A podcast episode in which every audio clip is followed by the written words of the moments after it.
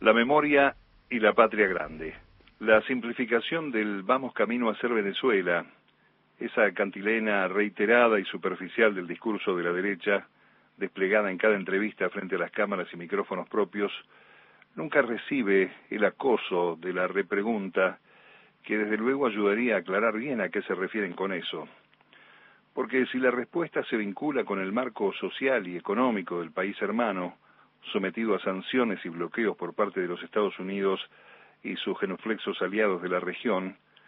entonces habría que recordarles al grupo activo de Juntos por el Vuelto que en esas mismas condiciones de pobreza, desempleo y hambre dejaron a más del 40% de los argentinos, sin bloqueos ni sanciones,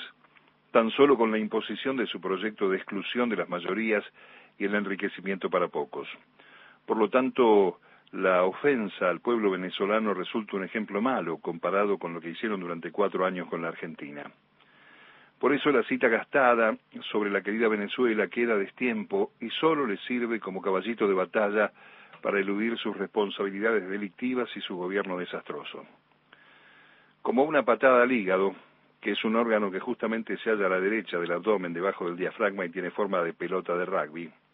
le cayó a la Corporación del Odio la decisión soberana de abandonar el dantesco Grupo de Lima. Ellos comulgaban con el mandato imperial que ordenaba marcar como dictadura los gobiernos de Hugo Chávez Frías y Nicolás Maduro, intentando borrar de la memoria continental que se trata del espacio político que más se sometió a elecciones de todo tipo entre las presidenciales, legislativas, regionales y los referendos constitucionales, revocatorios o sindicales.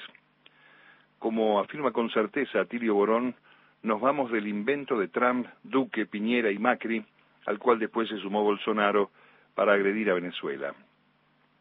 Se podrá reprochar alguna demora, incluyendo aquella aceptación insólita y sin debate sobre el informe amañado de Michelle Bachelet sobre el tema de los derechos humanos en Venezuela ante las Naciones Unidas, cargado de información incompleta y demasiada parcialidad del lado de los detractores. Señala Borón que ahora corresponde enviar un embajador a Venezuela, como tenemos en Colombia o en Arabia Saudita, países en donde sí se violan los derechos humanos todos los días y que en lugar de sufrir el criminal bloqueo de Estados Unidos, cuentan con todo el apoyo financiero, político y diplomático de Washington. No debería sentirse sorprendida la derecha vernácula, aunque probablemente, inmersa en su propio caldo, no haya ido advirtiendo las señales que produjo el proceso de recuperación encarado por el gobierno nacional, en el que se haya incluido el sueño inquebrantable de la patria grande, registro en el ADN fundacional del peronismo. No fue casual ni marketinera la visita de Lula, del candidato Alberto Fernández en julio de 2019, y tampoco fue producto de la casualidad la ayuda y el refugio a Evo en los días siguientes al golpe de Estado en Bolivia, cuando Alberto ya era presidente electo. Ese gesto, sin dudas, debió contribuir para que rápidamente y mediante un proceso electoral incuestionable la democracia regresara pronto al país hermano. Ignoró la oposición las coincidencias con México cuando nuestro presidente y López Obrador se opusieron firmemente al intento de rechazar la legitimidad del gobierno de Nicolás Maduro la puja regional entre dos modelos va mostrando las maniobras inspiradas en las operaciones internacionales, tanto yanquis como de la Unión Europea, con el ejemplo más palmario de la causa de Loufer en Brasil.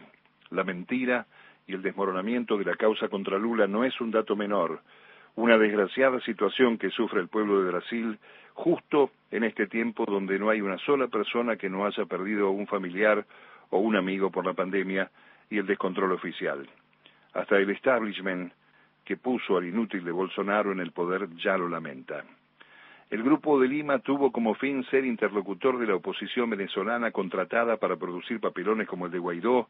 y sostener acciones intolerables de la OEA, donde su secretario Luis Almagro se constituyó en el ejecutor de las iniciativas del espacio intervencionista y sus mandantes. Entre las consideraciones del gobierno argentino para dejar atrás este episodio oscuro en materia regional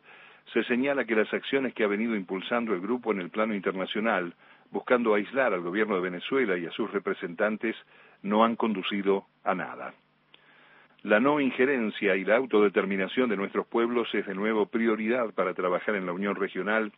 con organismos que se piensen desde los pueblos. Es una muy buena noticia. Lo corroboran los verborrágicos inaguantables del cambio y sus editorialistas, con ese discurso gastado y su vocación de entrega. Son los mismos que ayer